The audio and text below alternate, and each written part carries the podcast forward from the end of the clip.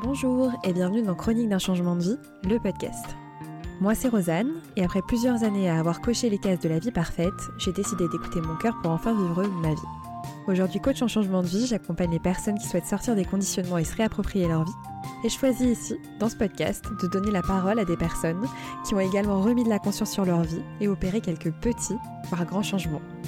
Des personnes comme vous et moi, dont les témoignages inspirants vous donneront, je l'espère, également envie de passer à l'action. Un job de grand reporter passionnant dans un média en ligne reconnu, un engagement profond envers son travail, une super équipe, des opportunités de dingue à à peine 30 ans. Franchement, quand on entend Juliette raconter son parcours pro qui semble regrouper tous les ingrédients clés pour s'épanouir et se développer, on se demande forcément où est le bug. Qu'est-ce qui a bien pu amener cette jeune femme brillante à changer de cap professionnel alors que sur le papier tout allait bien? Pourquoi soudainement aspirer à faire un métier plus léger quand son profil de première de la classe nous amène naturellement à la voir gravir les échelons de la réussite? C'est bien sûr la question que je lui ai posée à laquelle elle répond tout au long de l'épisode.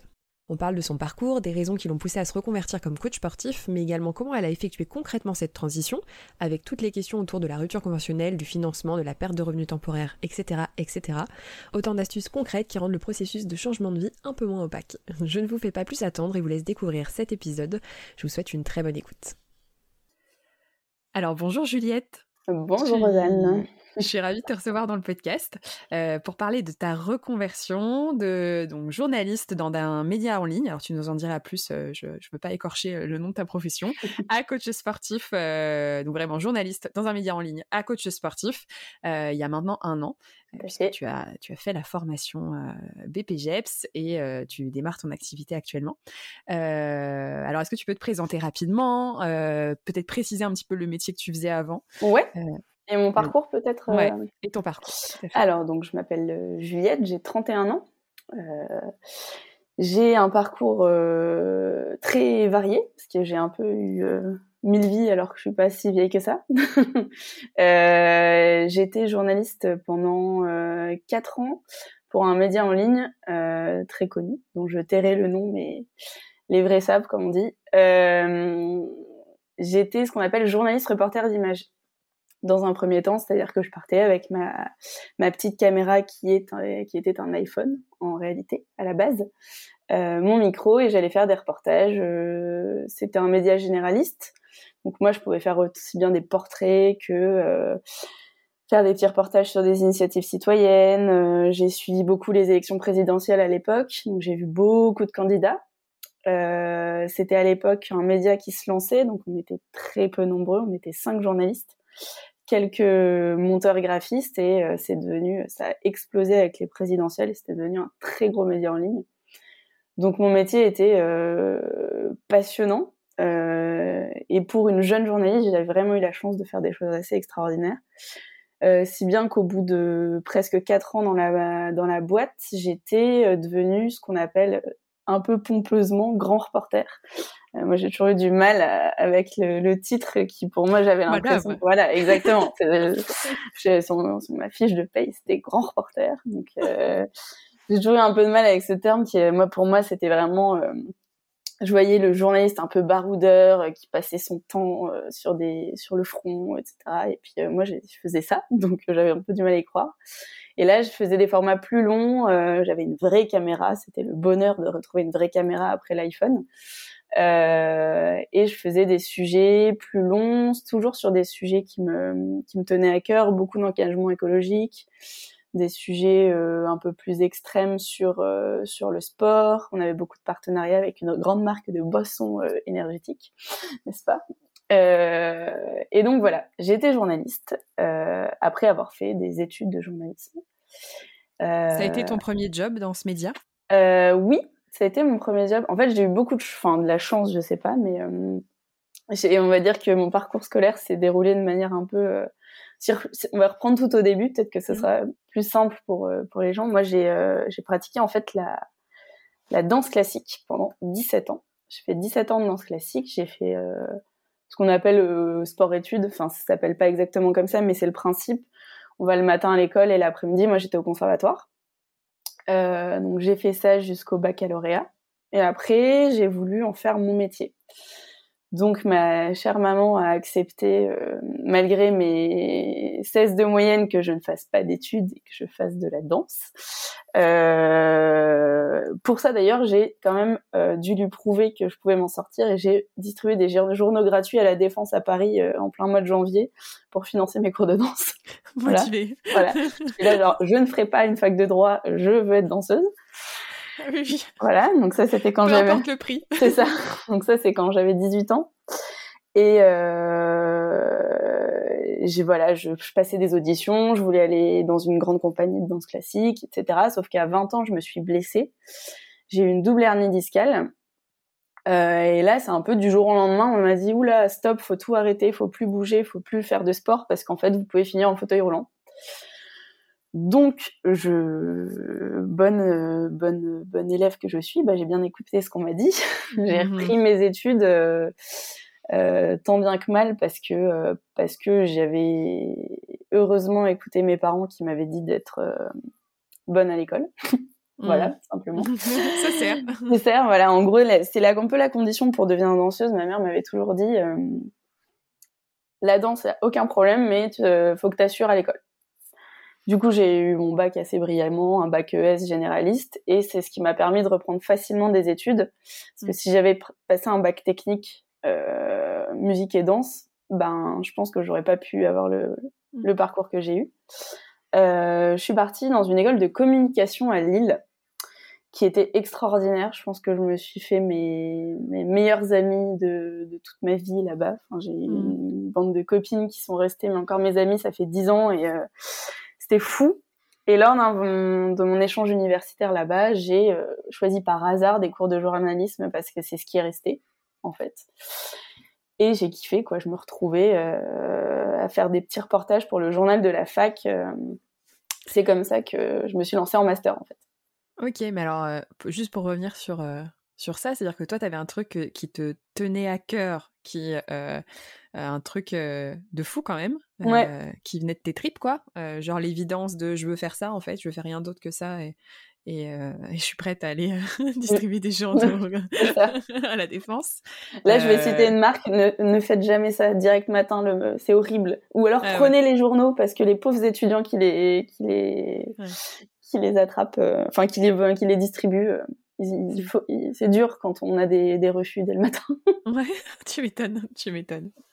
donc ouais, tu passes quand même de bah, plus ou moins du jour au lendemain, tu dois arrêter ce, qui, ce que tu imagines être, enfin ce qui était déjà ta vie et ce, qui, ce que tu imagines être ta vie.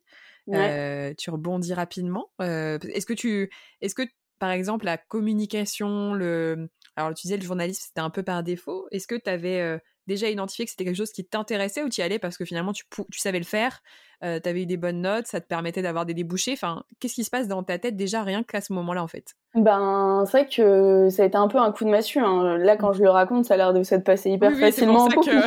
non, non, non. Dessus. Non, non. Euh, petite pause. En fait, ce qui s'est passé, c'est que j'ai passé deux mois dans mon lit à ne pas sortir de ma chambre et à ne pas savoir quoi faire de ma vie parce que j'avais bossé pendant 17 ans pour un objectif bien précis et que je suis un peu une tête euh, de bois. Enfin, je, je, j'étais têtue comme une mule hein, euh, à vouloir faire ça. Et euh, non, non, j'ai passé deux mois vraiment dans mon lit, au fond de mon lit, à pas savoir quoi faire. Moi qui suis très maniaque, ma chambre c'était Bagdad, il y avait des fringues partout. Mm. Et un mm. soir, je me souviendrai toujours, ma mère est, est rentrée, elle m'a retrouvée une fois de plus dans mon lit et elle me dit non mais là Juliette, faut que tu faut que tu fasses quelque chose en fait, faut que tu te, faut que tu, tu, tu trouves ce qui peut maintenant te plaire, etc. Et là, c'est là en fait, je pense que j'ai réalisé où je lui ai dit mais j'ai fondu en larmes alors que j'avais pas encore pleuré une seule fois. Et je lui ai dit euh, non mais je pourrais pas être danseuse quoi. Enfin, je lui ai dit je vais pas pouvoir y arriver. Et euh, elle me dit mais c'est pas grave, elle me dit t'es capable de faire ce que tu veux. Enfin, donc ça c'est, c'est vrai que c'était un moment, euh, c'était pas facile. Ouais. C'est un vrai deuil en fait. Et c'est marrant, c'est une des premières fois que j'en parle et où ça m'émeut. Donc tu vois, c'est. Ah. ouais, ouais, parce que c'est un truc, c'est un. Comment dire, c'est un. un tournant, c'est un deuil, c'est un ouais, c'est un deuil, c'est un deuil, c'est ça. Mm. C'est, tu te dis, bon, bah j'ai bossé pour ça, dur en plus, hein, parce que c'est pas. Oui, oui. Pas facile. C'est, c'est un truc où physiquement tu fais des sacrifices. Mm. Euh, psychologiquement, euh, c'est pas évident non plus comme, euh, comme mm. discipline. Mais euh, voilà, et moi en fait j'avais un peu la chance à ce moment-là, j'habitais à Paris avec ma mère, je bossais dans un resto en fait à mi-temps pour bah, mes cours de danse et tout ça. Je m'étais fait des super copains. où j'étais barman dans un resto et puis mon patron, il a vu que bah, que j'avais du coup plus de temps. Il m'a dit bah si tu veux, tu fais plus d'heures, etc. Et en fait, bah, j'allais bosser en fait. Donc c'est con, mais ça m'a forcé à me relever, à aller bosser. Et euh, voilà, j'étais serveuse dans un bar à Montmartre avec des copains. Et puis euh, du coup, ça m'a un peu euh, fait oublier ma tristesse sur l'instant T. Et puis je pense que pour l'orientation, j'ai fait comme plein de monde. En fait, j'ai été sur internet, j'ai fait des tests. Euh, qu'est-ce qui correspond le plus à ma personnalité euh, Enfin, j'avais fait un bac ES généraliste. Euh, je me suis toujours intéressée à plein de trucs. En fait, jamais jamais fait de fixette sur sur une discipline en particulier, à part la danse du coup à l'époque. Et je me suis dit bon bah je vais m'embarquer dans un truc un peu voilà généraliste euh, qui va pas trop me fermer de porte, qui peut m'en ouvrir et, euh, et l'école de com que que j'ai intégrée bah c'était un peu sa promesse, c'est-à-dire que c'était une école de communication mais qui nous faisait passer une licence euh, droit et co-gestion. Donc on avait une double licence et ça permettait en fait de, de rebondir après sur euh, un milliard de trucs. Mmh. Euh, et je pense que c'est ce qui m'a plu dès que j'ai repris mes études, c'est que enfin mais les matières en première année, on faisait du de la gestion, du droit, de la com, on faisait du théâtre, euh, on faisait euh, de l'informatique. Euh, j'ai appris à utiliser des caméras. Enfin, on faisait plein de trucs différents. Donc je crois que ça m'a bien plu parce que ça m'enfermait pas dans un métier en fait. Mmh. Ouais, finalement, c'était, tu trouverais, c'est comme si tu explorais des choses plutôt que de. Parce qu'on peut imaginer quand même, du coup, tu avais quel âge? Vers 18 ans? J'avais, Là, j'avais 20 ans, du coup. J'avais 20, 20, ans. Ouais. ouais. et presque l'urgence de se dire mince, mais attends, j'avais tout, euh, j'avais déjà. C'est un peu les, ouais, c'est les crises existentielles, mais tu l'as vécu dans un autre format, toi. De. Euh, c'est ça. Ok, maintenant, faut que je rebondisse sur quelque chose, et en même temps, avec la peur de se dire, mais j'ai pas envie de me tromper, je sais même pas. C'est pas quelque chose que tu avais exploré non plus. Ah non, pas avais tellement la danse dans ta tête. Donc ouais, du coup, ça, t'a permis de d'ouvrir, de t'ouvrir à plein de choses et de d'explorer pas mal de choses. C'est ça. Et puis il y avait des cours. Enfin, moi je me souviens, on faisait des cours de culture G avec. Euh, on avait une prof qui était hyper intéressante. Donc moi ça me plaisait parce que je, je, je, trouvais ça, je pouvais un peu me papillonner quoi dans plein de domaines. Et c'est vrai que bah, mon échange universitaire en deuxième, du coup c'était en deuxième année, je suis partie à Québec pendant six mois. Okay. Et à la base, euh, enfin vraiment, c'est un concours de circonstances à chaque fois. On avait euh, rempli une liste de cours qu'on voulait faire. Donc moi, j'avais bien pris euh, marketing, machin, enfin des trucs bien axés comme. Et on arrive sur place le jour de, de pour finaliser l'inscription à nos cours et ils nous disent ah non non, on n'a jamais reçu vos préinscriptions. voilà, il vous reste ça comme cours. choisissez ce qui vous intéresse là-dedans. Donc je fais bon, ben ok. et dans le lot, il y avait donc un cours je sais plus comment l'intituler, mais bon, en gros, euh, pour participer au journal du, mm. de la fac, et un autre, euh, c'était journalisme international. Et je me suis dit, ben allez, quoi, on y va. et je me suis retrouvée en fait à faire des reportages pour le journal local euh, avec mon petit appareil photo, aller interviewer des politiques québécois. Je ne connaissais rien à la politique locale. Enfin, c'était assez drôle. Et ce qui était chouette, c'est qu'on était supervisé par des élèves en master donc ça fonctionnait vraiment comme une petite rédaction. Ouais. Et euh, je crois que ce qui m'a plu en fait, c'est que j'ai rencontré vachement des, euh, j'ai rencontré des gens intéressants. Ouais. Dans mes reportages en fait, j'allais vraiment explorer la ville euh, et les gens qui y habitaient. Et je me suis dit, mais en fait, c'est génial, je peux montrer ce que les gens font, euh, leurs initiatives, et c'est grâce à moi, en fait, que leur parole, elle est un peu diffusée. Ouais. C'est ça qui m'a plu.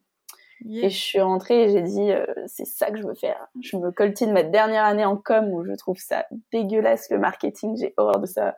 J'ai l'impression de prendre les gens pour des cons. Mmh. Et je vais défendre la vraie cause euh, en devenant journaliste. Ouais. Ok. Donc, tu as, la sensation d'avoir trouvé euh, ce qui te fait vibrer, ce qui a du sens en tout cas euh, pour toi, qui est OK avec tes valeurs. Euh, tu continues tes études là-dedans. Tu, du coup, tu as un super job dans en plus.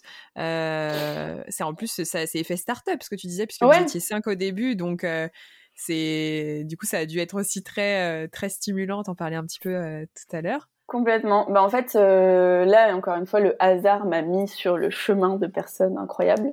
Mmh. Euh, j'ai fait mon master à Lille, euh, dans un à l'université catholique de Lille, un petit master de journalisme qui est pas très connu. J'ai pas fait une grande école. Euh, J'ai pas fait euh, le SJ ou des choses ou le Sciences Po. Je suis pas du tout issue de ça.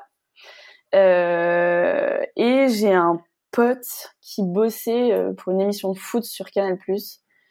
Et je lui dis ouais, je cherche un stage, euh, je sais pas quoi faire, machin. Il me dit ah mais attends, je crois que j'ai entendu la prod euh, d'une émission, je crois qu'il cherche une, stagiaire. Euh. Et du coup, j'ai envoyé une bouteille à la mer totale en envoyant mon CV en plein mois de décembre, donc à la rédaction de cette émission. le rédac chef me rappelle le lendemain en me disant ton CV nous plaît, tu peux venir faire un entretien à Paris. C'est pour commencer en janvier j'étais censée faire mon stage au mois de juin.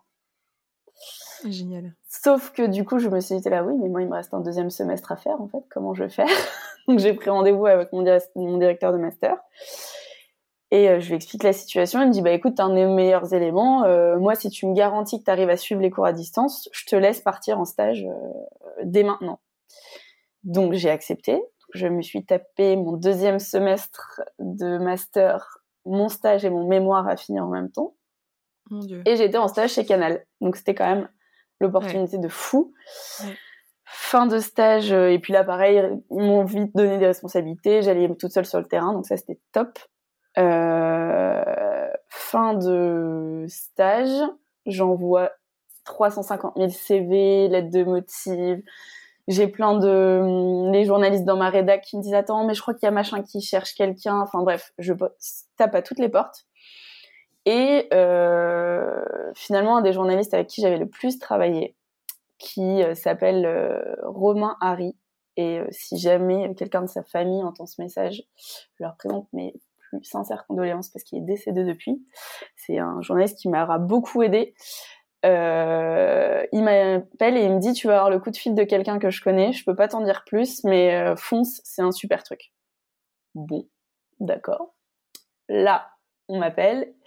C'était donc mon futur rédacteur en chef qui me dit oui, on est en train de monter un média en ligne, on cherche une jeune journaliste pour être euh, reporter. Euh, est-ce que ça t'intéresse, euh, etc. Bah moi j'ai dit oui hein, parce qu'en fait j'étais jeune journaliste, je, j'avais aucune prétention salariale et je voulais juste trouver un job quoi. Hmm. Et donc j'ai foncé et c'était incroyable parce que j'étais la seule junior de l'équipe. Sinon, j'étais que avec des gens qui avaient bossé pour des très grosses émissions, des très grosses chaînes, qui avaient quitté des CDI pour mmh. monter ce projet.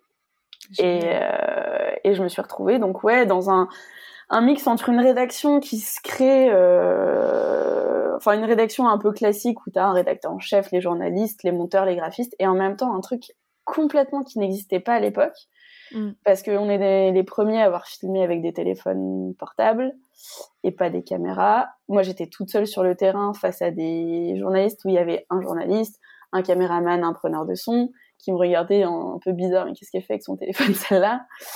Euh, Donc ouais, c'était très excitant parce que hum, bah parce que pendant un an tout le monde se foutait de nous et euh, rigolait de notre idée et puis euh, maintenant tout le monde copie ce fameux média donc je suis un peu fière d'avoir fait partie de ça. C'est clair. Vraiment au début c'était c'était drôle. Ouais. Donc ouais, parcours assez euh, assez fou quand même. Tu trouves quand même ce qui a ce qui fait sens pour toi. Euh, Tu as des super opportunités qui qui viennent à toi et euh, et c'est canon et tu t'éclates. Euh, où est où est, le... où, est la couille où est, le... Ah, où est le bug, tu vois? Où est le bug? À quel moment? À quel moment ça part en cacahuète? Ouais, c'est ça. Ouais, mais alors euh, comment je, je, pourrais même pas donner un, un élément déclencheur particulier, mais euh, non, mais c'est vrai que j'étais donc dans une rédaction où on était tous potes, clairement. Mmh. C'était ma hiérarchie euh, était incroyable. Enfin, s'ils se reconnaissent, je leur fais des gros bisous parce que je pense tout le temps à eux. Euh, je gravis des échelons parce que du coup, je deviens grand reporter. Il y a le salaire qui suit aussi parce que j'ai commencé, on va pas se mentir, avec un salaire pas extraordinaire hein, au début, mais tous les ans, voire tous les six mois, j'ai été augmentée en fait. Et j'ai surtout signé. Ah oui, la petite euh, chose, c'est que j'ai signé un CDI au bout d'un an, chose qui, je pense, euh, arrive à 5% des gens qui se lancent dans le journalisme. C'est-à-dire que signer un CDI quand t'es jeune journaliste, c'est un truc ça n'arrive pas. Enfin, clairement. Et donc tout ça se passait très bien, mais c'est vrai que la boîte, elle a grossi elle a grossi, elle a grossi, elle a grossi. Et en fait, moi, au bout d'un moment, euh, ça me faisait bizarre parce que j'étais là depuis les tout premiers et euh, bah il y avait des nouvelles têtes tous les jours des nouvelles têtes toutes les semaines des nouveaux stagiaires des nouveaux monteurs des nouveaux graphistes des et, en fait au début euh, partie d'un petit petite bande de presque une petite bande de potes qui se connaissaient tous on a déménagé on a changé de bureau euh, c'était vraiment le truc qui grossissait je commençais moi à perdre euh, le, la flamme un peu que j'avais euh, au boulot. Et surtout, ça a commencé à devenir très stressant pour moi. C'est-à-dire que, mhm. en fait, pour moi, le métier de journaliste, il est essentiel, mais essentiel s'il est bien fait. C'est-à-dire que, c'est-à-dire que, on a une responsabilité parce qu'on transmet une information. Donc, si cette information elle est fausse, on fait mal notre mhm. job et, du surtout coup, avec, euh, surtout avec ces, enfin, c'est quelque chose dont on entend beaucoup beaucoup parler. Donc la fiabilité de l'information et en même temps, je suppose le fait de devoir la sortir euh, euh, rapidement pour être, ça doit être beaucoup d'injonctions. Ah, bah, en fait, on... on avait quand même un rythme de production qui était hyper élevé. C'est-à-dire que moi, si on faisait ce qu'on appelle du desk, c'est-à-dire rester au bureau, que je filmais pas moi les images que je diffusais, j'avais une moyenne d'un sujet et demi par jour, ce qui est énorme. Mmh. Euh, et la vérification des sources qui est euh, primordiale. Et même ne serait-ce que euh, un titre qu'on va mettre dans notre vidéo, faut que l'orthographe on soit sûr à 100%. Enfin moi, je, je m'en arrivais à me réveiller la nuit en train de me dire mince, est-ce que j'ai pas ça, je l'ai bien mis, est-ce que j'ai bien écrit, est-ce que j'ai bien orthographié le nom de la personne que j'ai mis dans mon sujet? Enfin, c'était beaucoup de pression, mais que je me mettais toute seule aussi. Hein. Enfin, j'ai vraiment pas eu beaucoup de pression de la part de mes supérieure. C'est moi mm. toute seule qui me montais un peu le bourrichon sur, euh, sur ça et euh, beaucoup de. Enfin, très peu de temps pour moi. C'est-à-dire que j'avais un boulot, euh, j'étais le statut cadre, donc pas d'heure, pas, pas, pas j'avais pas pointé, quoi. Et ma vie, c'était mon job. Beaucoup de mm. déplacements, pas forcément à l'étranger, mais bon, quand on est trois jours sur sept par semaine, euh, pas chez soi, ça devient fatigant. Euh, des heures à non plus finir. Enfin voilà, tout ça, ça a commencé à s'accumuler, à s'accumuler, à, s'accumuler. Et euh, j'y arrêtais pas. Euh, j'avais mon petit rituel du lundi matin, parce que j'allais à pied au, travail. Et le lundi matin, j'appelais ma petite maman au téléphone sur le trajet pour lui débriefer un peu ma, ma vie. Et j'arrêtais pas de me plaindre de mon job en fait. Je, je j'arrêtais pas de me dire ah, j'ai pas envie, je suis fatiguée, je suis fatiguée, je suis fatiguée. Et un jour, elle m'a dit, euh... je disais j'étais ah oui, il me faut des vacances, je suis fatiguée, j'en peux plus. C'est vrai que je prenais pas beaucoup de vacances. En fait, je, j'ai accumulé les congés pour pouvoir prendre des trois semaines de vacances pour pouvoir vraiment déconnecter. Hmm. Et un jour, elle me dit mais elle me fait mais Juliette, en fait, euh, c'est pas de vacances dont t'as besoin. Tu crois pas que c'est de changer de boulot en fait? tu vois que c'est le travail. Ah, elle m'a dit vraiment. Euh, elle me dit le problème, je crois que c'est pas la fatigue, c'est c'est le travail que tu fais qui te qui te pose problème quoi. Hmm. Mais elle m'a dit ça, je suis sûre qu'elle s'en souvient même pas qu'elle m'a sorti cette phrase-là. elle doit regretter amèrement de m'avoir dit ça. Et euh, du coup, j'ai commencé à cogiter. Je me suis dit, ah c'est vrai que. Et puis en plus, j'arrêtais pas de me dire mais c'est pas euh, le, l'entreprise pour laquelle je travaille qui est qui est le problème. Parce que ils sont incroyables. Enfin je, c'est vraiment euh, enfin je sais pas c'était la, la, boîte comme dans les films où euh, tu travailles sur des canapes euh, tu euh, as des des nerfs je sais pas si tu vois ce que c'est c'est des pistolets comment des pistolets avec des trucs en mousse que tu jettes on faisait des batailles de nerfs dans les bureaux enfin c'est vraiment le le truc où tu as trop une bonne ambiance au bureau où tu rigoles enfin c'était pas du tout une c'était pas la boîte le problème c'était le boulot que je faisais en fait mon métier parce qu'au début, je me suis dit, euh, est-ce que c'est moi, il faut que je change d'endroit où je travaille? Est-ce qu'il faut que je change le poste que je tiens? Est-ce qu'il faut plus que je me contente de faire du desk ou de mm. sans aller sur le terrain? Puis moi non, parce que moi c'est ce que j'aimais être au contact des mm. gens en fait. Donc je, cogitais, je cogitais, je cogitais, et puis euh, puis jusqu'au moment où je me suis dit non en fait il faut que faut que ça change quoi, parce mm. que j'avais une boule au ventre pour aller travailler. Euh, et que et que c'était pas possible.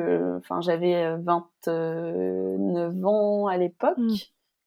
Je me disais, mais merde, t'as tout pour être heureuse et t'es triste. Quel est le bug? J'avais un job de rêve, une super paye, un appart à Paris loin d'être dégoûtant, un chéri qui était incroyable. Mais il y avait un truc qui collait pas. Mais ça n'allait pas, quoi. Est-ce que tu as pensé à. Du coup, tu disais que dans ton job, ce que tu aimais, c'était au contact des gens. ça aurait été possible, par exemple, de faire que du reportage, justement, d'être que sur le terrain? Est-ce que c'est quelque chose que tu as, mmh. que as pensé? Ou il y avait aussi, j'ai la sensation, en t'entendant, qu'il y avait une, une question de, de rythme aussi, d'avoir la sensation que le, travail prenait énormément de place et de pas avoir la place pour d'autres choses. Est-ce que c'est ça du coup? C'est plus ça, parce qu'en fait le terrain c'est ce que je faisais quasiment exclusivement, c'est-à-dire que mon temps je le partageais entre être sur le terrain pour filmer et donc récupérer mes images et être au bureau pour monter ces reportages-là et préparer les suivants.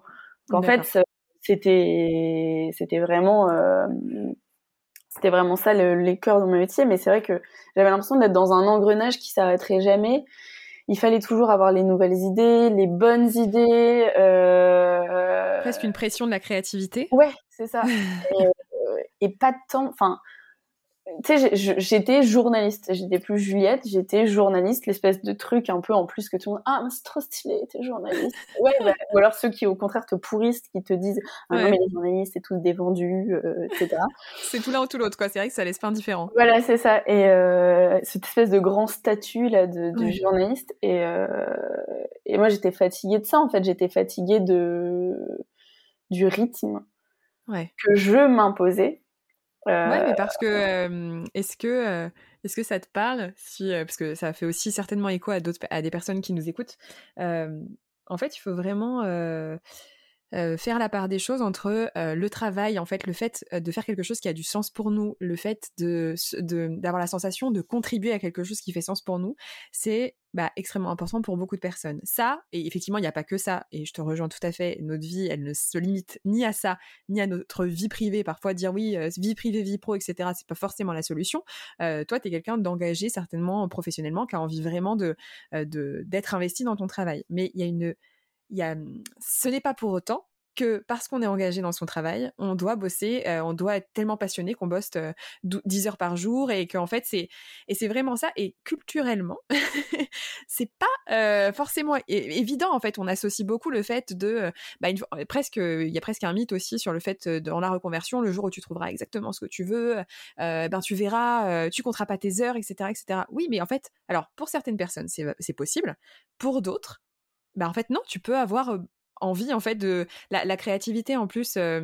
Euh, je sais pas si, si, si, ça te parle, le fait de la pression de la créativité, ça fonctionne pas. La créativité, c'est libre en fait. C'est tellement de l'inspiration et tout que si, si tu te bloques des temps de bon, je vais être créatif, en fait, ça fonctionne ça marche pas. bah non, non, non, c'est sûr, complètement. Non, non, mais ouais, ouais c'est en fait, il y avait, il y avait vraiment ce truc de. En plus, moi, j'ai vraiment un côté, enfin, tout le monde, les gens qui me connaissent se foutent de moi avec ça. J'ai un côté, un côté première de la classe qui est insupportable. C'est-à-dire que mes potes m'appellent Hermione Granger. Enfin, vraiment, je suis, euh, tu vois, c'est, c'est, j'ai besoin d'être euh, euh, bien. Il faut que je fasse les choses bien. Et il y a même des trucs qui me plaisent pas, mais que je veux absolument réussir parce que je me conçois pas de faire pas bien les choses en fait. Mmh. Et, et du coup, c'est vrai que hum, pour le pour le boulot, ça, ça prenait des proportions énormes. Enfin, j'en suis arrivée à un moment donné avec euh, de l'eczéma alors que j'avais jamais eu ça de ma vie. Je faisais des crises d'angoisse euh, alors que j'avais jamais eu ça de ma vie.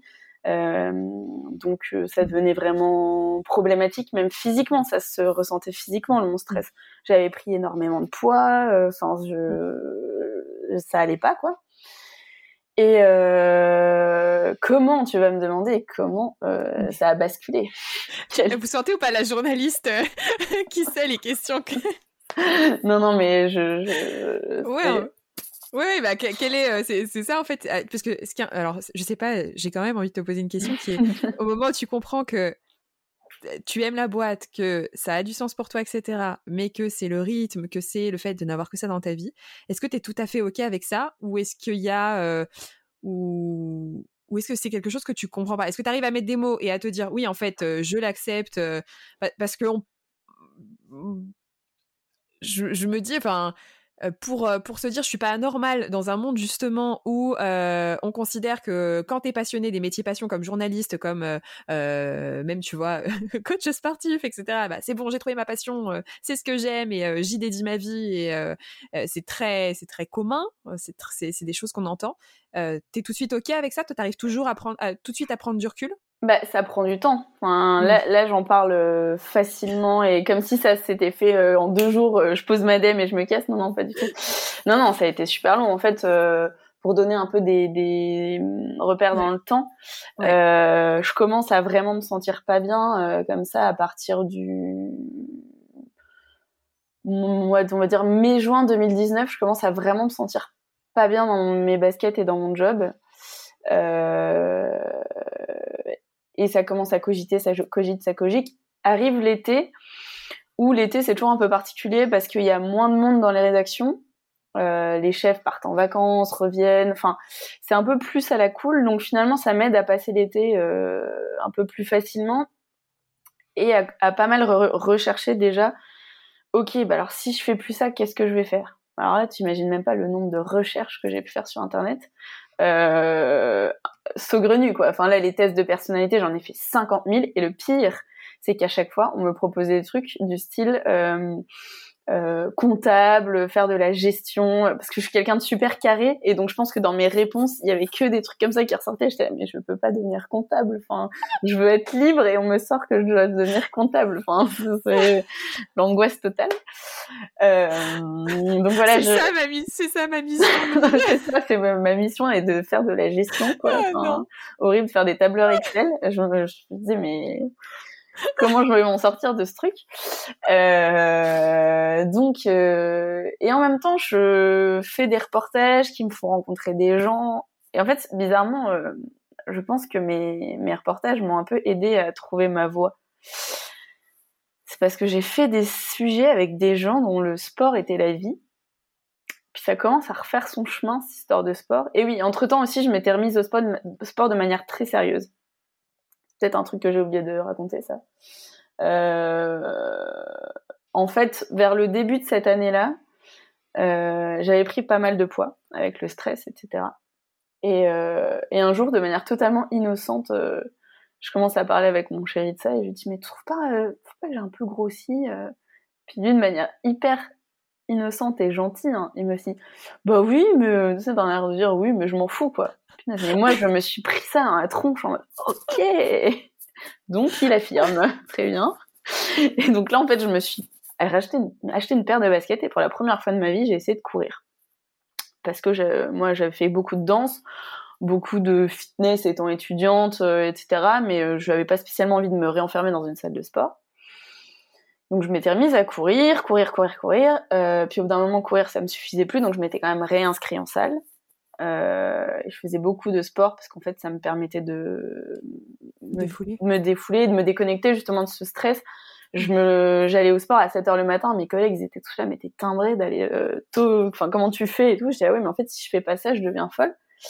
Je les embarquais aussi avec moi. Euh, Allez, mais viens, teste avec moi ce cours et tout, machin. Mm. Et donc le, le, mélange de mes mes tests de personnalité qui me voyaient comptable de ma pratique du sport et du fait que j'arrivais à convertir un peu des gens au sport, je me dis mais attends, il n'y a pas un truc à faire avec ça? Yes. Parce que euh, bah en fait moi ce que j'aime c'est les gens. J'aime bien faire du bien pour euh, l'humanité entre guillemets. Et comment je peux le faire? Avec mes compétences, ce que j'aime faire et euh, sans que ce soit aussi comment dire plein de responsabilités que ce que je fais aujourd'hui. Mmh. Et bah, plus léger. Voilà, c'est ça. Ce soit main, euh, je joue près ma vie à chaque euh, à chaque euh, chaque jour qui passe. Et en fait, bah, tout ça, ça a mûri et c'est devenu mon projet pour devenir coach, quoi. Yes. Voilà. juste rebondir sur, euh, sur le fait que tu partages que tes reportages t'ont aidé. Ouais. Euh, et ça, c'est bah, clair. Le podcast, c'est pareil. Je sais qu'il y a d'autres podcasts qui sont très, très connus que j'écoutais moi quand j'étais en reconversion. Enfin, quand je me suis posé des questions, en fait, euh, quand j'étais en CDI. Et il y en avait un, c'était, je crois, c'est Nouveau Départ. Alors, il est terminé depuis. Non, c'est pas Nouveau Départ. Nouvelle École, pardon. Et en fait, le, le il y a une centaine d'épisodes. Et en fait, le gars est parti de lui, il était en, il était perdu dans sa vie euh, et il voulait du coup écouter des entrepreneurs, des personnes qui avaient fait des trucs de fou pour, euh, bah, pour trouver un petit peu sa, sa voie lui aussi. Et donc c'est, ça peut être euh, si vous aimez échanger avec les gens, si vous aimez, si vous êtes intéressé par les gens. là, je discutais encore avec d'ailleurs une une, une femme pareille qui un peu en crise de vie, qui a créé un blog pour et qui du coup est, en fait, a l'intention bah, d'interviewer les gens pour elle à la base, mais elle le partage. Et en fait, bah, c'est d'ailleurs c'est tout l'objet du podcast. Hein. c'est parfois quand on entend des histoires, il y a des trucs qui résonnent et ça nous donne des infos. Donc ouais, ça m'étonne pas et ça peut être vraiment une piste. Alors du coup, toi, t'étais étais, grand reporter. Ouais, non, mais on peut le faire à nos échelles aujourd'hui. Complètement. Mais en fait, les, les, les histoires des gens, bah, déjà, moi, j'adore quand les gens me racontent leur vie. D'ailleurs, c'est un truc qui nous arrive très fréquemment en étant coach. Et il y en a plein, je sais, de mes collègues qui me disent oh, ça me saoule, raconte sa vie. Moi, j'adore. Enfin, les petites dames du matin qui me racontent leurs histoires, je suis fan, quoi. On se refait pas. Mais c'est vrai que d'entendre euh, comment peuvent vivre des gens avec des métiers qui sont pas communs, qui s'éclatent, qui ont pas forcément, euh, qui vivent pas dans une grande ville ou qui n'ont pas euh, d'énormes moyens mais qui vivent de leur passion à leur petite échelle et, euh, avec des moyens euh, plus originaux qu'être salarié dans une boîte, ben ça m'a donné plein d'idées en fait. Et puis euh, j'ai fait ma petite tambouille en recherchant en fait plein. Au début, je, je, je, me suis dit ah ouais être coach, mais en fait comment tu deviens coach? Attends, tu passes quoi comme diplôme? Mais euh, faut faire quoi comme école? Euh, et est-ce que je vais réussir à gagner ma vie en faisant ça? Et euh, parce qu'en fait il y a plein de questions en fait qui découlent d'une envie de reconversion. C'est-à-dire que c'est bien beau de vouloir changer de métier mais euh, mais ça implique beaucoup de choses et des gens. Parce que après moi je suis j'ai pas d'enfant mais j'avais mon compagnon avec moi. Enfin mmh. ça implique quand même des, des choses et tu peux pas te et puis aussi euh, enfin j'avais genre c'est marrant parce que j'en reparlais il y a deux jours quand tu fais un master en journalisme ça coûte de l'argent à tes parents. Et je me suis dit, ok, donc je vais leur annoncer que je plaque tout. Ça fait 4 ans que je suis journaliste. Et là, je leur dis que je vais retour commencer pour faire un diplôme euh, niveau bac. Euh, quand ça va passer, quoi. c'est un peu. comment c'est Comment c'est passé du coup? Parce que là, on est suspense. non, mais en fait, euh, donc j'ai mûri mon truc. Évidemment, euh, moi, je suis, euh, j'ai toujours fait ça avec ma mère et ça a toujours bien passé. C'est-à-dire qu'avant de me pointer la bouche en cœur devant un truc que je veux lui dire, j'étudie le, le, sujet. Je, je, me fais mes petites euh, fiches pour avoir toutes les réponses à ces questions. Mais très bonne, mais très bonne astuce là qui est déposée juste là. Hein. Exactement. Quand on, connaît, quand on connaît ses proches, alors il y a des proches qui naturellement nous suivent et tout, mais quand on sait que la, la, les, les, personnes qu'on aime euh, bah en fait c'est c'est pas tant que enfin c'est pas tant que ah ouais on t'a payé des études pour rien c'est surtout ça leur fait peur quoi. C'est ma, progéniture mon dieu. Et donc bah très bonne stratégie et vraiment euh, qu'on conseille reconseille recommande étudier votre sujet. Ouais c'est ça c'est euh, tu fais une présentation PowerPoint euh, c'est c'est c'est quand tu fais ton ton mémoire là de fin d'études tu as ton PowerPoint ta présentation bah c'est pareil. C'est ça exactement c'est un peu ce que j'ai fait.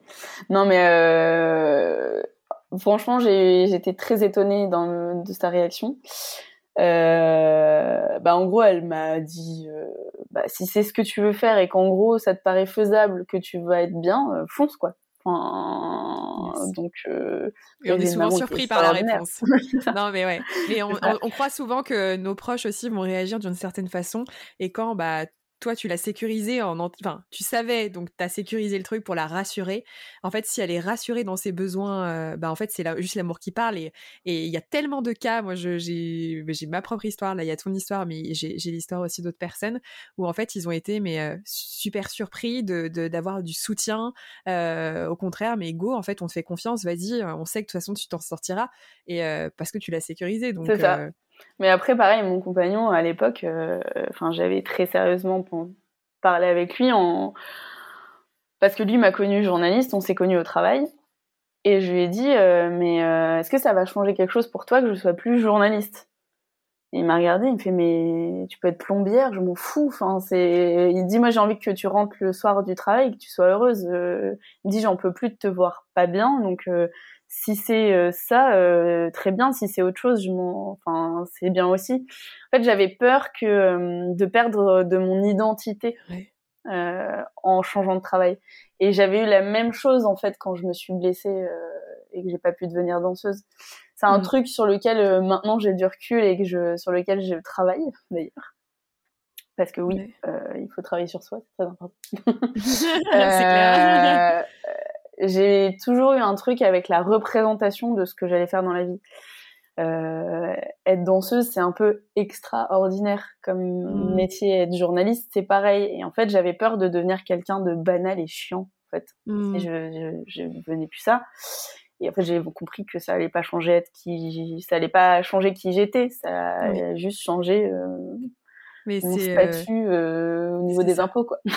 oui, non, mais aussi l'identité. Enfin, c'est c'est un phénomène humain et qui arrive. et, et c'est vrai quand on parle reconversion, souvent on se dit bon alors concrètement, c'est concrètement comment ça se passe? Mais il y a tellement de choses au-delà de ça qui se jouent. Et ce que tu expliques, c'est un phénomène qui est juste humain. C'est-à-dire que on a notre on va dire l'essence de qui on est, notre âme, peu importe comment on appelle ça, vraiment qui on est au-delà de tout ça, c'est pas définissable. C'est-à-dire que c'est même Juliette, ton prénom ne définit pas tout ce que tu es en fait. et ensuite, bah, on a des identités. Donc à un moment, on est enfant, ensuite on devient adulte. J'ai tel métier, je suis ceci, je suis cela, je suis la femme d'un tel, je suis. Et en fait, tous ces moments de changement, au-delà du changement extérieur qu'on observe, ça vient nous chercher parce que bah, simplement notre c'est notre ego pour pour ceux à qui ça parle, mais on, on, s'est accroché à une identité. C'est un phénomène qui est naturel, c'est que et c'est d'ailleurs des super on peut on peut on peut le, subir, mais on peut aussi s'en servir. C'est-à-dire tu vois se pouvoir se dire bon qu'est-ce qui j'ai envie d'être en fait demain? Et ben j'ai envie d'être cette femme tu vois entrepreneur ou cette coach sportif qui ceci qui cela et donc ça peut être un moteur. Euh, mais en fait, ce n'est pas qui on est. Sauf que au moment où il y a ces transitions-là, euh, c'est comme si c'était des petites morts. Donc en fait, il y a vraiment ce truc de, mais de sentiment en fait presque, oui, c'est ça, de mourir et donc bah, de ne plus être aimé, de d'être rejeté de la tribu si on revient vraiment à des choses très tribales, euh, qui, qui sont extrêmement inconfortables en fait. Et donc ce que tu dis, c'est, c'est, je trouve très c'est comment dire c'est très c'est chouette je trouve que t'en en parles et avec autant de recul aussi mais c'est vraiment ce que ça c'est à dire que c'est c'est l'étiquette que tu avais sur toi Juliette journaliste qui mourait et donc bah est-ce que finalement même pour qui je suis vraiment ou enfin qui je suis au-delà sachant que je ne sais pas forcément là dans cette phase de transition qui je suis vraiment c'est à dire que voilà et, et, et si j'enlève cette étiquette là en fait qu'est-ce qui reste qu'est-ce qui exactement qu'est-ce qui reste? Et quand on s'est construit sur les identités et on le qu'on n'a pas cette et on est nombreux, hein, souvent on se rend compte dans des moments de changement de vie comme ça où on se met à travailler sur soi parce que ceci, parce que cela, bah en fait on ne fait pas la distinction entre ouais, je suis bien plus que ça en fait. Et c'est qu'une identité, c'est que c'est qu'une partie de moi et, et, et oui, je, je, ne vais pas mourir en fait. la Terre ne va pas s'arrêter de tourner ça. pour ça. Non mais c'est ça. Mais euh, et pour en revenir ouais à tout ce qui est euh, questionnement. Euh, ouais. En fait, bah, une fois de plus, j'ai fait ma bonne élève, j'ai pris mon petit carnet, j'ai fait mes recherches internet, j'ai comparé, je me suis dit ok, alors qu'est-ce que je dois passer comme diplôme donc pour être coach? Pour être coach en France, on est un des rares pays et c'est très heureux pour ça d'ailleurs où on doit passer un diplôme. Moi, je trouve ça mmh. très bien parce que ça encadre le métier. Mm. Euh, on doit passer ce qu'on appelle un BPGEPS, donc c'est un, diplôme, un brevet, euh, brevet d'État, si je ne dis pas de bêtises. Mm. Euh, et voilà, et donc il faut faire une formation qui dure un an, qui est une formation en alternance. Mm. donc j'ai regardé ça et je me suis dit, ok, pour cette formation coûte combien d'argent? Ensuite, quel statut je vais avoir si je suis coach? Qu'est-ce qui s'offre à moi comme possibilité? Et du coup, pendant cette année de formation qui va être donc payante, comment je fais pour vivre? Parce que euh, je passais d'un salaire assez confortable euh, à euh, un peu l'inconnu. Est-ce que tu peux nous donner une. Euh, alors, c'est vrai qu'en France, on a du mal à parler d'argent. Ah, et en même temps, je moi- trouve que ça donne, Moi, je, ça donne des bons parallèles. moi, j'ai aucun, aucun. Alors, vas-y, dis-nous. Je gagnais, pourtant je gagnais pas tant, hein, mais j'ai l'impression que c'était énorme comparé à ce que je gagne aujourd'hui. je gagnais 2300 euros net par Yes. mois au bout de euh, trois ans et demi euh, de Ouais. d'activité, sachant que j'avais commencé à euh, 1700 euros net. Ouais. Donc l'augmentation en 3-4 ans est quand même pas mal. Yes. Euh, et que j'aurais pu très facilement finir à bien bien plus en Oui. peu de temps. C'est-à-dire que je pense que si j'avais continué 5 ans là-bas, euh, Ouais, il y aurait eu euh, il y aurait eu des gros- paliers. ouais, des gros paliers qui seraient passés quoi. Hmm. Et euh, donc j'avais ce salaire-là qui était ce qu'il était, mais qui était quand même moi me suffisait très bien, sachant que je suis pas quelqu'un qui est très dépensier, etc.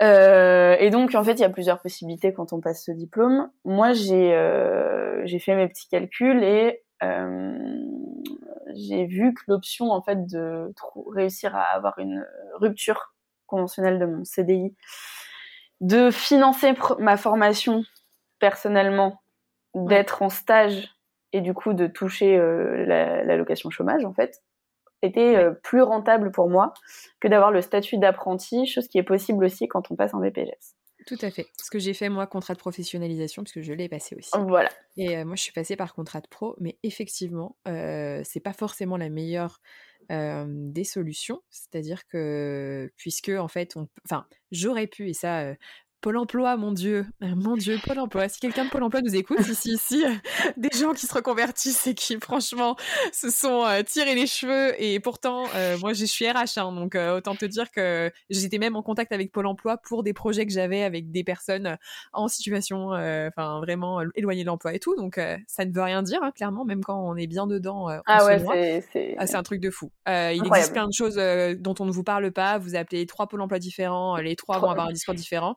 En fait, il est même possible, euh, tu vois, d'être en alternance. C'est-à-dire que moi, j'aurais pu, je ne l'ai pas fait, mais du coup, là, ça m'a fait deux ans de chômage quand je me suis lancée.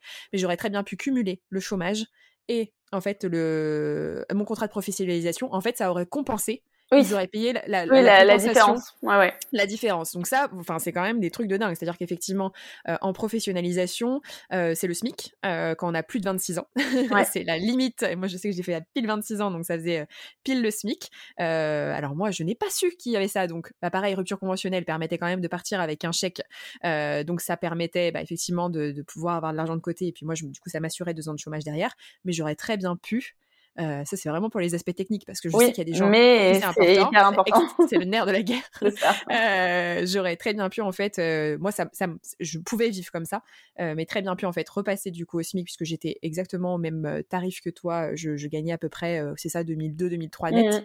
Euh, et donc je passais au SMIC à 1100, euh, 1200, et donc en fait ils auraient pu compenser la perte la- de salaire pour euh, pendant l'année et donc je n'aurais eu qu'un an de chômage euh, du coup euh, derrière mais ça aurait été aussi possible. Donc voilà il existe des choses mais c'est des choses qu'effectivement qui ne qui sont malheureusement pas forcément très accessibles et donc dans ton dans le cas de Juliette pour les différentes parties de financement en fait toi tu as payé ta formation. C'est à dire que moi du coup ma salle de sport payait ma formation Ouais, donc c'est je n'ai pas eu à la payer. J'étais juste rémunérée donc c'était quand même très intéressant aussi. Toi tu as payé ta formation mais tu avais du coup une indemnité de, Chômage, de ouais, stage et de oui. Stage Ouais. t'avais ton, truc de stage, là, je sais plus quel est le nom. Et, euh, et en plus, voilà, du coup, la possibilité d'avoir euh, ce complément-là. Si du, du coup, c'est ça? Alors oui, sauf que dans tout ça, il y a eu le Covid. Mais euh, en oui, gros, c'est- oui, ça c'est ça c'est pour la version standard euh, quand ça. tout va bien, quand le monde Ouais, ne s'écroule en- pas. voilà, quand, le, quand le, le- nous ne sommes pas dans un cas de pandémie mondiale, en fait, c'est ça. C'est-à-dire que moi, j'ai financé ma formation. Euh, tous les mois, je touchais mon chômage auquel j'avais droit parce que j'ai eu une rupture conventionnelle de, euh, de mon CDI. Et j'aurais pu, si j'avais pu être en stage toute l'année, avoir la, la, la, la petite euh, Compensation. compensation, Ah, c'est enfin, pas l'indemnité, c'est euh, c'est pas une rémunération non plus. C'est- Oui, oui. Vas-y, continue de parler, je cherche en ah, parallèle. je ne sais plus. Le, la- le petit salaire en fait qu'on a, auquel on a droit quand on est stagiaire, mais qui est euh, minime. Mais moi, dans mes calculs de base, en fait, ce petit salaire euh, remboursé par mois, La le- gratification la de stage. gratification de stage, c'est ça. La gratification. En fait, moi, dans mes calculs de base, la gratification de stage allait rembourser quasiment tous les mois euh, ce que me coûtait ma formation. Donc j'avais tout bien calculé. Mais ça, c'était avant le Covid. Ça, c'est le schéma idéal. Voilà, ou la Covid. J'arrive pas à dire là, moi. Je, je reste une, militante du le Covid. Euh, donc chacun ses combats. Voilà, c'est ça, chacun ses combats. Non, mais en tout cas, j'ai choisi cette option-là et j'ai eu la chance surtout que mon employeur de l'époque accepte ma rupture conventionnelle parce que ça, c'est un vrai sujet. Annoncer à son employeur que on veut partir. Yes. Alors ça, petit tips euh, rapidement pour les personnes qui nous écoutent. Euh, quand vous avez de très bonnes relations avec vos employeurs, euh, faut savoir que alors du coup dans nos cas, on n'était pas, on n'avait pas énormément d'ancienneté. Euh, donc quand ça se passe très bien et que de toute façon qui ne tente rien à rien, parce qu'il y a des personnes qui disent oui mais ils vont pas me le donner. Bah, autant essayer. Être surprise, c'est comme ta maman, c'est il y a une bonne surprise derrière. voilà, enfin faut pas avoir de regrets quoi. et puis c'est quand même extrêmement sécurisant surtout que là, contrairement à d'autres conversions où il est possible de faire des formations parallèles de son travail, de faire ça un week-end par mois et tout, le BP, pour, le, pour le coaching sportif, clairement, ce n'est pas possible. C'est-à-dire que euh, c'est, on est obligé de quitter son emploi pour ensuite être un an en mode 35 heures, euh, cours, euh, sport, enfin, c'est, quand même quelque chose de particulier. Et donc pour en revenir oui, à cette idée de rupture conventionnelle, euh, alors je sais pas toi comment ça s'est passé, mais clairement bah, faut tenter. Et l'idée, c'est de, de, vraiment en fait parler simplement avec son cœur, c'est-à-dire de dire bah voilà, euh, voilà, c'est pas c'est pas contre vous, j'ai envie, j'ai un autre projet, de parler de cet autre projet, comme bah toi tu as pu le faire avec ta maman, bah c'est la même chose. C'est euh, pourquoi je fais le projet, etc. Euh, clairement, quand quelqu'un vous explique quelque chose qui le touche, ça se ressent. Euh, derrière, l'idée, c'est pas de dire euh, la, la, rupture conventionnelle, c'est aussi quelque chose qui peut potentiellement se négocier. Je sais pas pour toi, moi j'ai dit, moi je veux juste le minimum. La seule chose que je veux, c'est le chômage, en fait. Donc je, je, veux vraiment le minimum légal. je, je veux juste avoir le chômage derrière parce que du coup ça vous fait quand même une indemnité en fait quand vous avez enfin vous avez vous repartez avec des sous. Euh, et donc en fait de venir humblement comme ça euh, quand ça s'est bien passé euh, alors probablement, c'est ça peut arriver hein, que un employeur vous dise bah en fait c'est on le fait vraiment pas quand il y a des vraiment des politiques d'entreprise très très marquées qui disent non à la rupture conventionnelle etc etc mais quand c'est pas aussi net et dans plein de cas, c'est pas aussi net. Euh, et ben en fait, ils sont à l'écoute et la seule chose qu'ils veulent, c'est soutenir votre projet. Et alors pour toi et pour moi, on n'avait pas, enfin effectivement pour nous c'était énorme en, sortie d'études. Euh, trois ans d'ancienneté du coup dans le calcul. Euh, pour eux c'est rien. Hein. Pour eux c'est rien. Nous ça nous paraît énorme. Moi quand j'avais fait le calcul, je m'étais dit oh, ils vont devoir me payer tant. Mais en fait concrètement c'est rien proportionnellement à d'autres ruptures de personnes qui sont là depuis beaucoup plus longtemps, qui aident la négocier, etc. Pour pour vous en fait c'est un moyen de s'ils peuvent et moi, c'est en tout cas ce qui s'est passé, et je sais pas toi comment ça s'est passé. En fait, c'est presque, euh, bah, en fait, ouais, je, je pour, pour tout, tout le travail que tu as fait pour nous, euh, c'est un moyen, nous, de t'aider et, euh, et de te soutenir. Donc, oui, enfin, voilà. C'est vrai qu'on a, on a, et c'est stressant, euh, bien sûr. Après, c'est des choses qui se préparent. N'hésitez pas d'ailleurs à, à, vraiment échanger avec des personnes pour, bah, vous rassurez, vous, dans la façon dont vous structurez votre, euh, votre discours. Je pense que, plus qu'on se ressemble un peu, ouais. c'était assez carré, t'avais prévu ton discours? Mais je n'ai absolument rien dit de ce que j'avais prévu, faut le savoir. Oui, bah, ça, c'est classique, hein. ça, c'est... c'est typique de nos profils, je crois. Euh, mais ça te sécurise sur le moment, en fait. Ouais. Tu vas en disant, bon, allez, je sais euh, ce que je vais dire et tout. Euh, et puis finalement, on a souvent des bonnes surprises. Comment ça s'est passé, toi euh, Moi, c'était assez drôle. Bah, comme je disais, donc en termes de, de temporalité, mai-juin 2019, je commence à aller pas bien. L'été se passe. Je concrétise un petit peu mon truc, mais je me dis, ok, c'est peut-être ça que je veux faire, j'ai le temps. En septembre, je pars en vacances euh, parce que j'aimais bien partir en décalé. Je reviens de vacances et là je me dis ok en fait faut que je me casse vite parce que mes vacances n'ont servi à rien en termes de réduction du stress et de d'envie d'aller au travail. C'est maintenant il faut que je faut faut que je parte quoi. Donc euh, je travaillais donc avec mon compagnon, enfin on était dans le même euh, dans la même boîte, pas le même service et on s'écrivait euh, je disais non non mais là j'en peux plus j'en peux plus il me dit bah parle parle-en parle-en rapidement mais enfin tu réfléchis tu vois comment tu fais et tout. Et là je lui dis non non mais c'est aujourd'hui j'envoie un mail à mon chef et puis on verra si il accepte de me voir etc donc j'envoie un mail donc à mon big boss mon rédacteur en chef et une journaliste qui était là depuis le début que je considérais un peu comme mon mentor dans la boîte et je leur dis, euh, voilà, est-ce que je pourrais vous voir tous les trois? Il faudrait que je vous parle d'un truc important, euh, etc. Moi, je m'attendais, euh, vu l'emploi du temps de mon chef, qui me dise, on se trouve un créneau dans la semaine ou j'en sais rien. Il me fait, bah tu peux passer, j'ai un quart d'heure. Et là, j'avais son bureau en ligne de mire, j'étais là, oh punaise, c'est maintenant que j'y vais. Un quart d'heure en plus. L'enfer, quoi. Donc j'étais là, je suis arrivée dans le bureau. Ils sont tous pointés, ils avaient tous du temps. C'est, c'est des gens qui n'ont jamais le temps. C'est-à-dire que normalement, je, je vais. Les planètes étaient alignées. Donc là, je m'assois et je commence à stresser, à trembler. Euh, je commence à leur dire oui, bah. Euh, vraiment, je voulais, je voulais vous dire que je me sens vraiment bien ici, euh, mais et là je me mets à pleurer quasiment. Donc euh, j'avais l'impression d'être complètement débile. Et mon chef qui me regardait paniquer euh, parce qu'il il avait un peu du mal à gérer les émotions des gens. Je, l'adore, hein, mais il, est pas il était pas très doué pour ça. Euh, ma collègue qui me regarde, genre qu'est-ce qui t'est arrivé, un truc grave, etc. Tu peux tout nous dire, tu sais. Enfin, je sais pas ce qu'ils étaient en train de s'imaginer. Et je leur dis voilà, je fais non, mais en fait c'est juste que je, en fait je veux changer de métier et tout ça. Donc bref, je commence à leur expliquer mon projet. Et là, ma collègue, elle me dit je savais que tu allais changer de métier un jour. Elle dit, je pensais pas que ça allait arriver aussi vite, mais je savais que tu serais jamais pas journaliste toute ta vie. Mais très gentiment, elle me l'a pas du tout dit. Euh, oui, oui, Mais elle dit, voilà, je, je m'attendais euh, à ce que ça arrive un jour. Et mon boss, il m'a dit, mais, mais ouais, en fait, c'est toi. Ton projet, il te ressemble, en fait. Euh, fonce, quoi. Ça te ressemble. Donc euh, ouais, il me dit, il me fait bon, faut qu'on voit euh, d'un point de vue RH comment ça se passe une rupture conventionnelle parce que lui c'était pas du tout son, domaine. Il dit mais nous on est complètement ok quoi. Donc je là, oh, ah, c'est ça, je suis là, ouh. À l'intérieur de toi, il y a, y, a y a tout le monde qui est en mode. c'est ça, c'était là.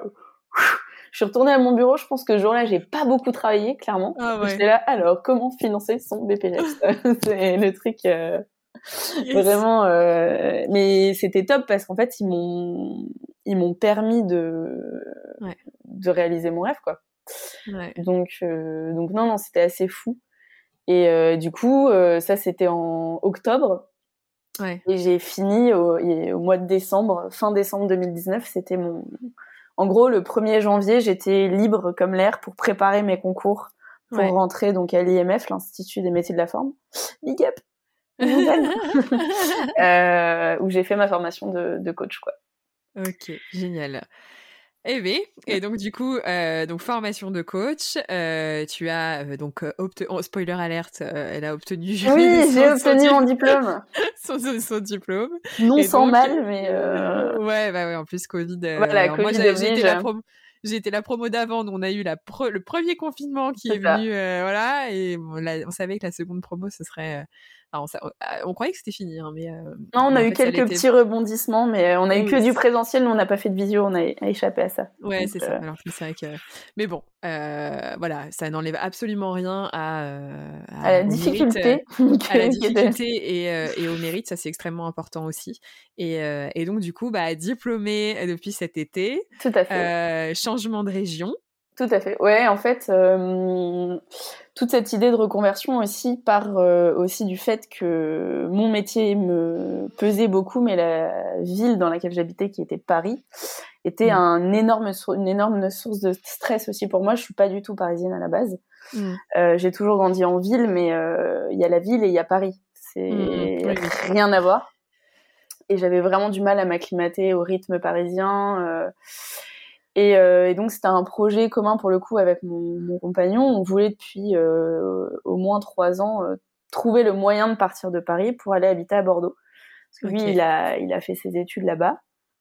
Et moi, la première fois que j'ai été dans cette ville, je lui ai dit, je suis, mais en fait, c'est là que je veux habiter. Enfin, j'ai eu un coup de cœur euh, pour le pour la ville et euh, et donc tout s'est un peu précipité une fois de plus de les circonstances, euh, les planètes se sont alignées. Et c'est ça. Euh, en gros, j'ai été diplômée, euh, enfin, diplômée officiellement fin juillet, mais j'ai appris que j'avais validé mon diplôme début juillet. Mm. Euh, deux jours plus tard, j'avais un entretien pour euh, commencer dans une salle de sport. Et ils mm. m'ont dit, euh, oui, oui, on a besoin de quelqu'un, c'est super, votre profil est super, mais on a besoin de quelqu'un début août. Mm. Ah, ben je n'ai pas de maison, je n'ai rien à Bordeaux. Mais ok, je vais me débrouiller. Et donc en fait, j'ai squatté chez des potes euh, et, euh, et j'ai commencé à bosser à Bordeaux, quoi. Ok, ouais, non, mais c'est les. Bah, en parallèle, moi j'ai fait Lyon juste après aussi, juste après changement de changement de, de, cadre et en même temps, euh, là pour le coup pour pour pour ton métier, c'est particulièrement pertinent parce qu'en fait, tu te fais ta clientèle dans un endroit aussi, c'est lié à, un espace. Donc, c'est aussi ouvrir un nouveau chapitre euh, là, du coup, à 31 ans, c'est ça hein? Ouais, ouais c'est 31 ans, donc vraiment un nouveau chapitre, un nouvel environnement. Euh, et ouais, c'est une sorte de, de bol d'air aussi, je suppose. Oui, et puis en fait, moi, je me voyais pas commencer mon activité à Paris, mmh. sachant qu'on avait le projet de partir. C'est ça. Pour moi, ça n'avait pas de sens de constituer un, une sorte de fichier client et surtout euh, des boîtes avec lesquelles on collabore si c'est pour partir six mois plus tard. Puis moi, ça devenait épidermique. Il fallait que je parte euh, de Paris parce que le, le, la ville était déjà depuis longtemps un, un vrai problème et puis euh, le Covid en a rajouté une couche par-dessus. Quoi. oui, c'est sûr. C'est sûr. Ok, donc là, nouvelle vie, nouvelle vie à, à Bordeaux. Alors pour les personnes qui veulent te, qui, qui, du coup, donc aujourd'hui tu es coach sportif, tu as démarré ton activité. Tout à fait. Donc, tu es à la fois en salle et tu as une activité d'indépendant. Ouais, c'est ça. Ouais. Euh, donc, pour les personnes qui, euh, bah, qui euh, auraient envie de se remettre en forme, c'est ta cible? Ouais, c'est ça. Moi, je, je pratique donc le pilate. Je suis prof de pilate. Je fais des cours de stretching et des, du renforcement musculaire. Mmh et on va dire que les gens qui qui peuvent faire appel à moi, c'est vraiment de tout niveau, mais on va dire que si vous êtes euh, débutant ou si ça fait longtemps que vous n'avez pas fait de sport, que vous pensez que le sport n'est pas fait pour vous, ou que euh, c'est euh, trop compliqué d'avoir un coach individuel, c'est faux. Il faut m'appeler. Non, sans. c'est ça. Non, mais c'est ça. Blague à part, moi, je, je, suis passionnée en fait par les gens qui qui sont persuadés qu'ils peuvent pas faire de sport parce que c'est pas vrai. En fait, euh, il y a un sport qui existe pour chacun. Il suffit juste de trouver le bon et la bonne manière de le pratiquer. Et, puis le bon coach aussi, euh, la personne qui nous met en confiance, parce que c'est souvent des voilà, on, ne se croit pas capable. C'est ce qu'on se raconte dans nos têtes et, euh, et quand on a quelqu'un qui s'adapte. C'est vrai qu'on peut, on peut avoir l'image, et il en existe d'ailleurs, il en existe pour tous les goûts, mais du coach sportif un peu à l'américaine, en mode armé, et, le truc. le grand bodybuilder, alors ce n'est pas du tout mon cas. c'est ça. Donc, euh, non, non, il y a, y a, autant de coachs sportifs que, que, que, que d'êtres humains et de, surtout de sensibilité. Complètement. Euh, et ça, c'est extrêmement important. Et, et, donc, il existe forcément quelqu'un qui a une approche pour vous. Donc, euh, donc, si les personnes veulent te contacter, on mettra, je suppose, ton. T'as quoi T'es joignable par un... Alors, j'ai un mail pro, j'ai un site internet où il y a toutes les infos qui sont mmh. concernent mes tarifs, comment me mmh. contacter, comment me contacter. J'ai un numéro de téléphone pro. Donc il faut pas hésiter à, à venir me voir et à discuter pour qu'on puisse en fait euh, concrètement voir ensemble comment ça se passe et comment on peut atteindre euh, des objectifs ensemble. Trop bien.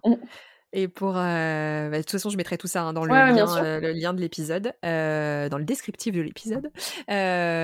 juste pour terminer, est-ce que tu pourrais du coup nous partager, si tu n'avais qu'un seul conseil à donner aux personnes qui nous écoutent, qui hésitent à franchir le pas, qui ont peut-être un super job, une super boîte et pourtant, bah voilà, beaucoup de stress, parce que toi, c'était vraiment du coup ton cas, c'était beaucoup de stress.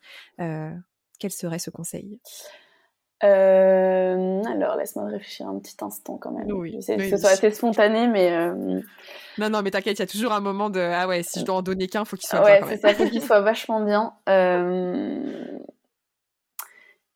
Je dirais que on vit notre vie maintenant. Faut arrêter de vivre pour plus tard. Et qu'en fait, si tous les jours, quand on se réveille, on n'est pas heureux, ça vaut pas trop le coup de, de se lever donc en fait, autant essayer de trouver le, moyen d'être heureux tous les jours. Ça peut être avec des choses toutes simples. Et du coup, c'est beaucoup plus motivant. Donc euh, moi, si, j'ai un, un conseil à donner, c'est ça, c'est vivez pour aujourd'hui. Pas pour euh, quand j'aurai des sous, quand j'aurai ma voiture, quand j'aurai, euh, quand je pourrai partir en vacances, je serai bien. Non, en fait, le but c'est d'être euh, bien tous les jours. Yes, c'est canon. Ça, j'adore. j'adore. Et aussi, et aussi, alors petit tips, euh, les gens vont croire que je vis avec ma mère. Hein. Pas du tout. J'arrête pas d'en parler. ma mère m'a dit un jour, essaye toujours tous les jours de trouver trois petites choses qui t'apportent du bonheur, mm. mais des choses toutes simples. Hein. Et bah franchement, ça c'est un super bon conseil quand on va pas très bien. Ça peut être, je sais pas moi, l'honneur du café quand on se réveille. Euh, tu croises quelqu'un qui te fait un sourire et puis euh, le soir tu vois euh, un petit oiseau penché sur une branche quand tu rentres chez toi dans le tram. Bah voilà, c'est trois petites choses qui pendant une fraction de seconde dans ta journée t'ont fait te dire ah bah, c'était une journée cool en fait. Ouais et qui réapprend à notre cerveau à regarder tout ça parce qu'on passe un peu en pilote automatique et, et notre cerveau a plus la capacité à retenir et c'est normal, hein, c'était euh, c'est la, survie, hein, donc euh, c'était euh, on traîne ça de nos ancêtres, mais ce truc un peu de de mettre le focus sur le danger et donc voilà c'est aussi important de d'entraîner un petit peu son cerveau à regarder aussi les petites notes de couleur dans dans, dans la peinture un petit peu euh, voilà noir et blanc grise à Paris souvent donc euh, sortez sortez de votre tunnel oui c'est ça et, regardez, euh, en plus je dis ça alors que je suis la meuf la plus speed de la terre mais c'est vrai que prendre du temps des fois c'est dur mais c'est bénéfique. C'est clair eh ben écoute, merci beaucoup Juliette pour tout ce temps, pour ton témoignage. Et puis euh, donc je remettrai tous les liens dans la dans la description de l'épisode.